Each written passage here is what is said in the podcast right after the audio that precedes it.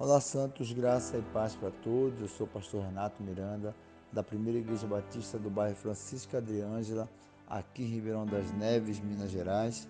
E o nosso devocional dessa quinta-feira está em Eclesiastes, capítulo 10, verso 10, que diz assim: Se o machado está sem corte e não for afiado, é preciso muita força, mas a sabedoria é proveitosa para dar prosperidade. Em outras versões diz: se o machado está cego e ninguém o afiar, é preciso redobrar a força, mas com sabedoria se obtém o sucesso. Um instrumento só é útil se for ou estiver bem preparado. Não adianta a gente usar um objeto onde não está afiado, a gente vai ter que usar muito maior esforço. Vamos ter que ali, é, na fadiga, usar mais força, para cortar algo.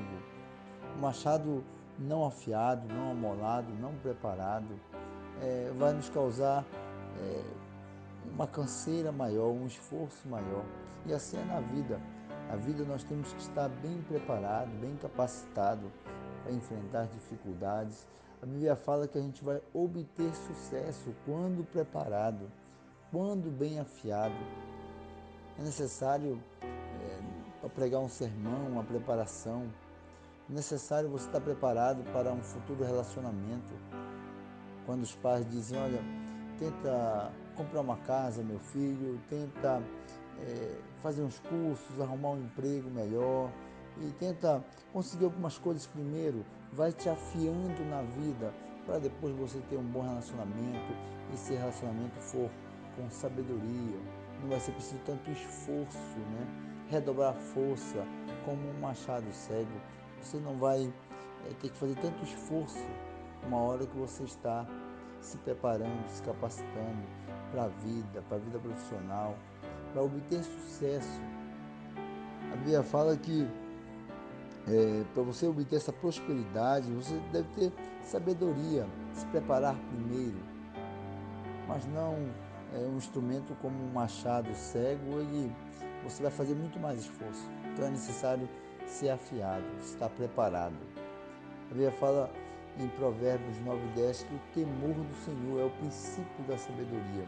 Obter sabedoria é obter o temor do Senhor, é buscar na Sua palavra a preparação para a vida. Nos preparar para a vida é ouvir conselhos, é temer ao Senhor, é ser capacitado, é buscar essa capacitação ouvindo as pessoas, se capacitando para a vida, tendo sabedoria. Com certeza a sua vida é, você não vai ter que buscar tanto esforço assim, fazer tanta força como se você tivesse com um machado que não está amolado, fazendo redobrar força ali para conquistar as coisas.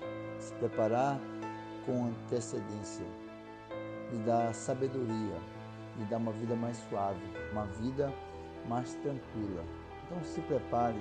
Os filhos devem ouvir os seus pais.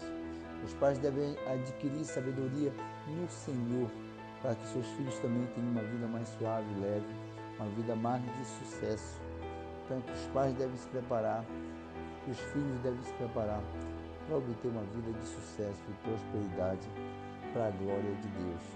Deus abençoe nossa quinta-feira, que cada um de nós venhamos nos preparar ter mais sabedoria no Senhor, para que a vida, é, para que a gente não dobre a nossa força, não dobre o esforço, não dobre o sacrifício ali para conquistar uma vida de sucesso. Nós temos que ter uma vida de sucesso em Cristo Jesus, com sabedoria. Os pais honrando seus filhos, os filhos honrando seus pais, e nós cada dia mais buscando sabedoria para a glória do Senhor. Deus abençoe a nossa quinta-feira. A Deus glória, honra e louvor.